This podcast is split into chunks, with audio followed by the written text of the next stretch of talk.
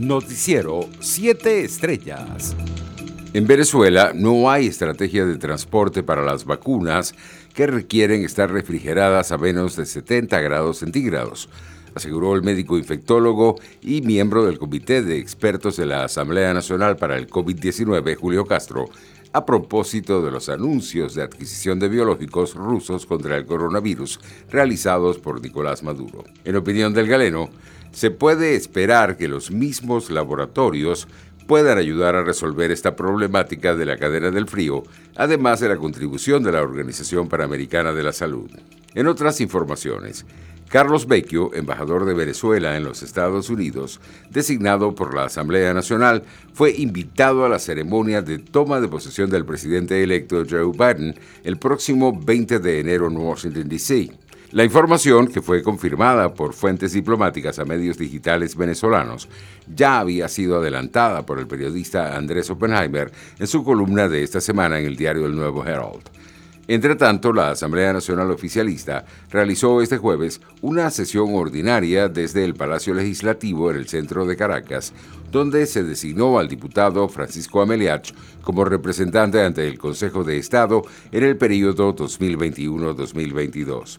Ameliach fue propuesto para el cargo por el diputado Diosdado Cabello, que intervino luego de que se leyera el orden del día y mientras varios parlamentarios aguardaban para su juramentación. Internacionales. El gobierno del Reino Unido anunció este jueves el veto a los vuelos procedentes de Portugal y de 14 países de Sudamérica para tratar de evitar la propagación de una nueva variante del coronavirus detectada en Brasil. El ministro británico de Transporte, Grant Shapps, informó que estarán suspendidas las llegadas a partir de esta madrugada desde Argentina, Brasil, Bolivia, Chile, Colombia, Ecuador, Guayana Francesa, Guyana, Panamá, Paraguay, Perú, Surinam, Uruguay y Venezuela, así como los de Portugal y Cabo Verde, por sus estrechos vínculos con Brasil. Shapps indicó que el Ejecutivo británico ha tomado la decisión urgente de vetar esos viajes a raíz de las pruebas sobre una nueva variante en Brasil. Las restricciones que entrarán en vigor a partir de este viernes no se aplicarán a personas con nacionalidad británica o irlandesa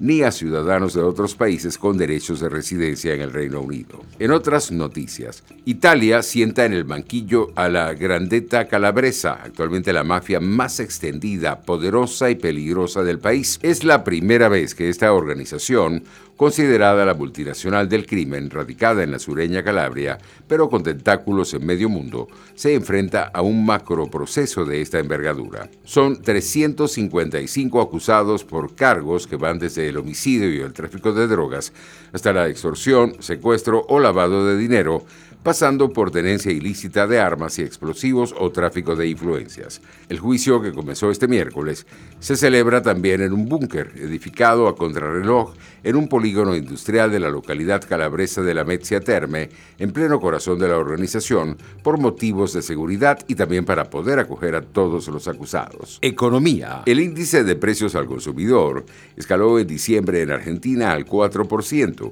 la mayor cifra mensual del año, y cerró 2020 con un acumulado del 36,1%, lo comunicó este jueves el Instituto Nacional de Estadísticas y Censos. Según el informe, los sectores que anotaron mayor incremento de precios fueron el de recreación y cultura y el de la salud 5,2%, seguidos por el de restaurantes y hoteles 4,6%, al coincidir con el inicio del verano y el relajamiento generalizado de las medidas de aislamiento social que rigieron durante buena parte del año. Los precios internacionales del crudo marcaban resultados mixtos en horas de la tarde. El WTI de referencia en Estados Unidos se cotizaba en 53 dólares con 13 centavos el barril, mientras el Brent de referencia en Europa se ubicaba en 56 dólares con 2 centavos. Deportes. El antiguo número uno mundial, Andy Murray, dio positivo por COVID-19, revelaron las informaciones publicadas este jueves por varios medios británicos. La información pone en duda su participación en el Abierto de Australia, que comienza el 8 de febrero. Numeritos Gerencia Deportiva, junto a Lineup International, comenzaron a nombrar a los ganadores de los grandes de la Liga Venezolana de Béisbol Profesional, tras finalizar la ronda eliminatoria 2020-2021 de la pelota venezolana. Noticiero 7 Estrellas.